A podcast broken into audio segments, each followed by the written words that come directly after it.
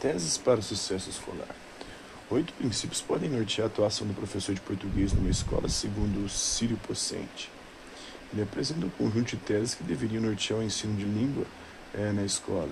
Elas são relativas à questão da língua, mas numa escola ideal seriam implementadas a partir de textos. Portanto, leitura escrita constantes e não eventuais são a base de tudo. Primeiro, os alunos devem permanecer na escola ao menos nove anos. Seria indecente pedir a professores e alunos que sejam bem-sucedidos em um conjunto complexo de atividades em menos tempo do que a duração atual do ensino fundamental.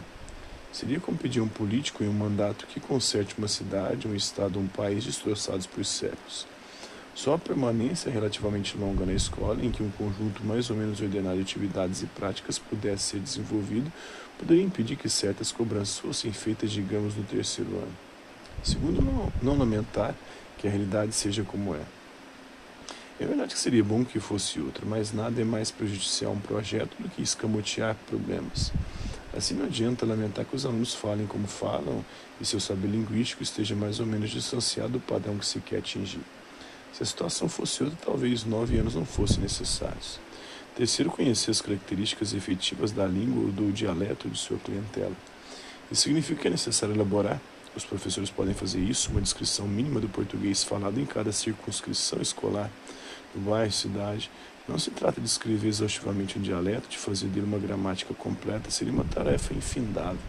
Trata-se de escrever os traços mais salientes da fonologia ou da pronúncia local, por exemplo, se há variações como bicicleta, bicicleta, alho, aio, menino, menino, luro, luro, feito, feito, feito, é, da morfologia, qual a flexão verbal realmente empregada, por exemplo, é, e dos aspectos de sintaxe, há ou não variações como os meninos, os menino, viu-me ou me viu, viu eu, e léxico, é, em que medida regionalismos ou gírias caracterizam a fala regional.